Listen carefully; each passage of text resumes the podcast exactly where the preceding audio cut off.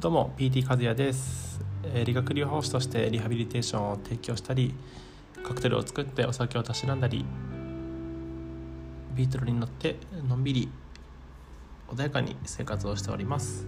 さてこの放送は、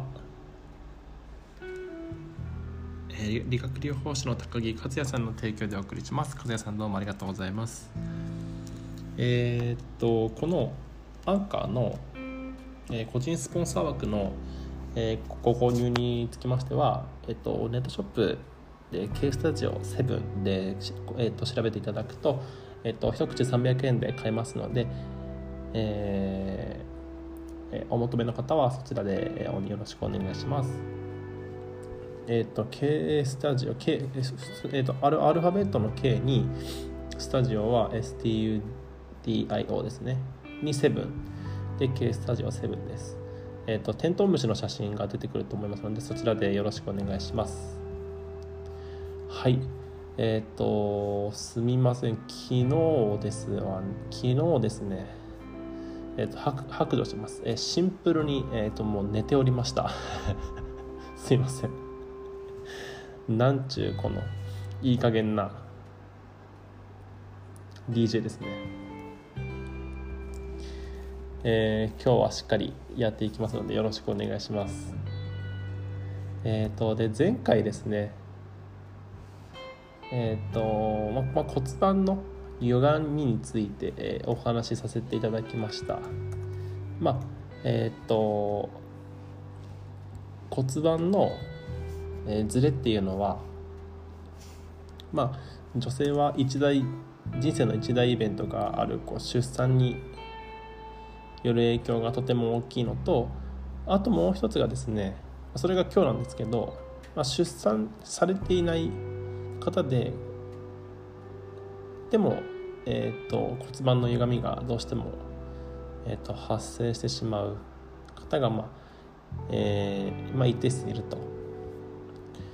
でそういう時にまあ何をすればいいかっていうところですね。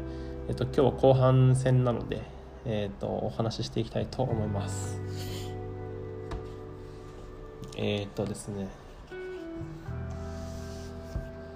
えー出産をしていなくて、えー骨盤が歪んでいる方の、えっと最大の特徴最大の特徴としては、えっとこれはシンプルにただ単にあの筋力不足ですね。えー骨盤の歪み一つの、えー現象に対して理由は出産とあともう一つが筋力不足出産をされていなくて骨盤が歪んでる人はこの筋力不足の、タイプに当てはまるかなと思います。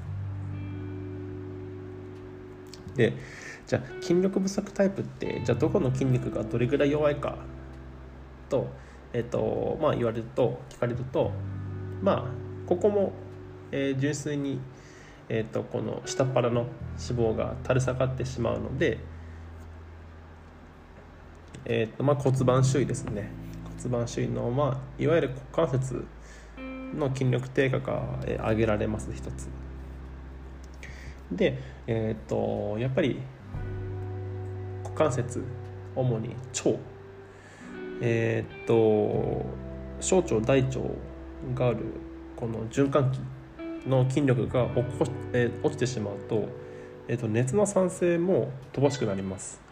なので、えー、と基本的にもう年がら年中お腹が冷えてる人とかがそうですね。で冷えるとですね脂肪が落ちにくくなります。その燃焼する作用がどうしても低下してしまうのでえっと太りはしないんですけど痩せにくくなります。これ大事です。もう一回言います。太りはしないんですけど痩せにくくなります。でまあ朝ごはんを食べなかったりあとはお風呂浴槽に浸からなかったりまあそもそも体を冷えやすいような生活を送る人も、まあ、この特徴ですね。なのでまあ一つ簡単な改善策はまあお肉とお魚等のこうえー、とプロテインですよね。タンパク質。タンパク源を意識的に取ることでとりあえずその自分の体にえーと、蓄積できる筋肉量を、ええー、一時的ですけど、まあ、増やすことができます。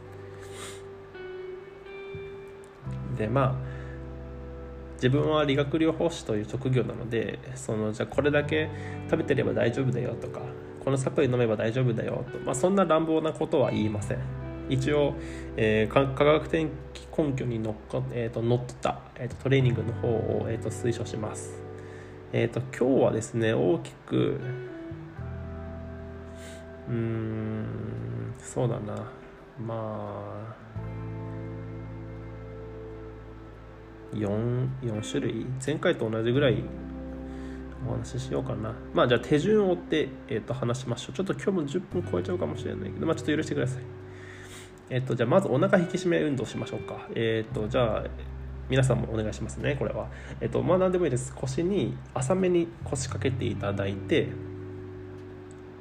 でこの時にですねえーと、足の裏はぴったり床にくっつけていただいてで膝関節そして股関節が90度になるように腰掛けます。もうこの時点で背筋ピンと伸びてて、まあ、姿勢がいわゆるいい姿勢と呼ばれる、えーと、まずポーズをとってください。ここがまず始まりですね。動作の始まり。はい。で背筋をまっすぐ整えていただいてで自分の手を腰にあてがってください。腰というかこうなんだろう。横っ腹というか、まあ、股関節をこう横から掴むような感じかな。で、えーと、片足をゆっくり伸ばします。片方の、えーと、足の裏は地面にべったり床にくっついたままでもう片をもう片方の足を伸ばします。膝を伸ばすような感じですね。で伸ばした方の足と床が平行になるぐらいまで伸ばします。でこれは、えーと、じゃあ5秒間かけて行いましょう。5秒間かけて膝を伸ばして5秒間かけて元の位置に戻します。でこれを、えっと、片足5回片足5回なので、まあ、左右両足で、えっと、10回。を、えー、3セット。お願いします。でこの時に気をつけてほしいのが動作に夢中になって背筋が曲がってしまうことが多いのでえーと、背筋をピンと伸ばしてから動作を始めてください。もうなら別に膝は伸びきらなくてもいいです。この姿勢が大事なので。はい。でこれは何に効くかというと,、えーと、腹筋。お腹と足の付け根。そして太ももの前の大腿四頭筋というこの大きい筋肉の不活につながりますのでまあとりあえず大きな筋肉を動かしてるので、えーと筋力トレーニングとあとは代謝代謝アップ体質改善。まあ、これぐらいかな。につながります。で、まあ、冒頭にも挙げたんですけどこの、えーと、筋力低下によって骨盤が曲がってる人はこの3つの筋肉を鍛えるといくらか改善します。嘘だと思うなら、えーと、写真を撮ってもらった方がいいかな。立った状態でかつ前からと,、えー、と真横から写真を2枚撮っていただいてでトレーニング1週間ぐらい続けると多分ちょっとは姿勢が変わると思うので同じように正面からと真横からと写真を撮っていただくとじ、まあ、素人の方で若干違いが分かるかな、まあ、多分ほんと若干なんですけど、まあ、変わることは変わります。はい。じゃあ次行きましょう。えっ、とじゃあまた同じように、えー、と最初のポージングは同じように、えー、と床に両足をべったりつけていただいてその上の膝関節そしてその上の股関節が90度に曲がった状態ですね。あで先ほどのトレーニングなんですけど言い忘れました。すいません、えーと、背もたれに寄りかかってもダメです。必ず背もたれには寄りかからずにかつ猫背にはなってない、えーと、その上半身の、えーと、整え方をお願いします。はい行きましょう。で、えー、と次の運動ですね。同じように座っていただいたら次はですねまた、えー、と手は腰じゃなくて、えー、と椅子の側面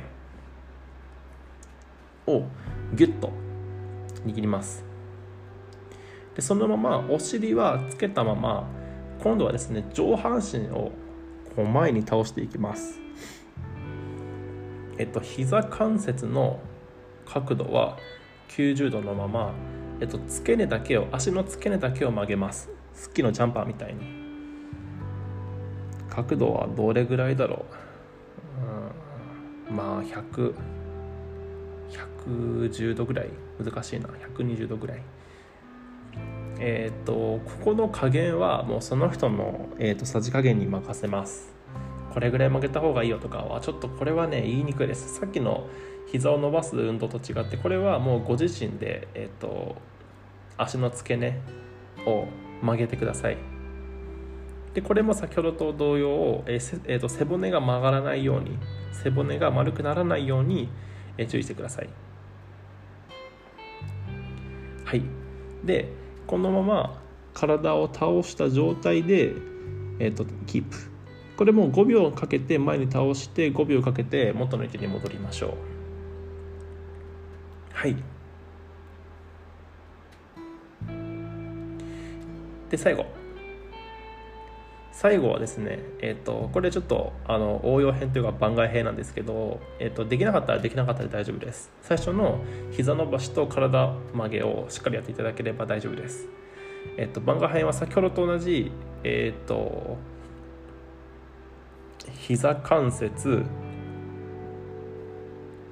そして股関節が90度の状態でで浅く腰掛けていただいてで床面に足をべったりくっつけます。はい、で、えーと、先ほどはここから体をまっすぐ前に傾けておしまいだったんですけど、えーと、これに応用を効かせて、えーと、お尻までお尻を上げます。お尻を宙に浮かせるって言った方がいいかな。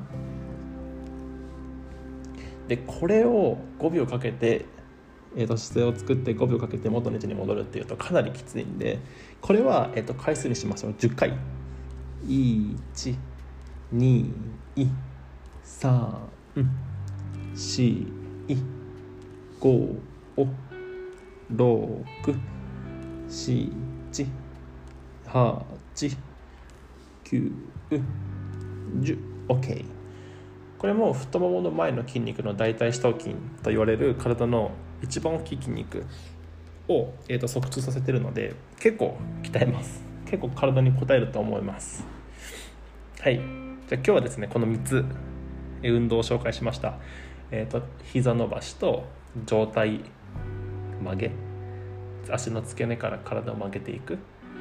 とあとこのお尻浮かし。まあ2個でいいです。それでもちょっと運動量が足んないなとかまだ余裕がありそうだなっていう方は、えー、と最後のお尻上げまでぜひ挑戦してみてくださいはいじゃあ今日はこれでえっ、ー、と終わりにしたいと思います。えっ、ー、と、明日もまたいろいろとトレーニングの方法を、え、考えていこうかなと思いますので、えっ、ー、と、ぜひまた聞いてください。えー、和也でした。えっ、と、じゃあまた明日おやすみなさい。